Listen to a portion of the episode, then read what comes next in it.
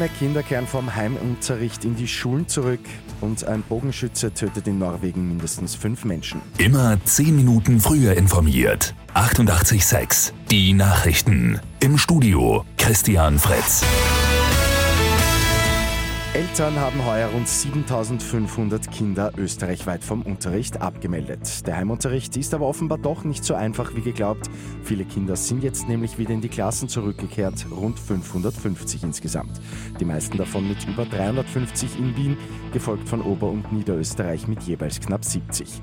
Die Abmeldung von der Schule musste vor Beginn des Schuljahres erfolgen. Die Kinder können aber jederzeit in die Klassen zurückkehren. Eine schlimme Gewalttat ist in der südnorwegischen Stadt Kongsberg passiert. Ein Mann soll mit Pfeil und Bogen mindestens fünf Menschen getötet und zwei weitere verletzt haben.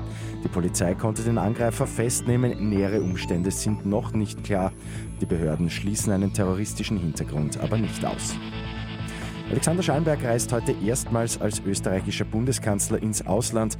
In Brüssel steht der Antrittsbesuch bei der EU-Spitze an. Schallenberg wird Kommissionspräsidentin Ursula von der Leyen und Ratspräsident Charles Michel treffen.